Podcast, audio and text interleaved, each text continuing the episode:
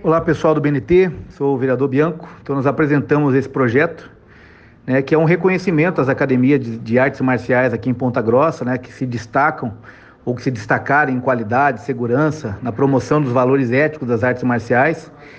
Essa proposta então ela visa garantir que os cidadãos, que os, os praticantes né, tenham acesso aí a academias de, de artes marciais de alto padrão.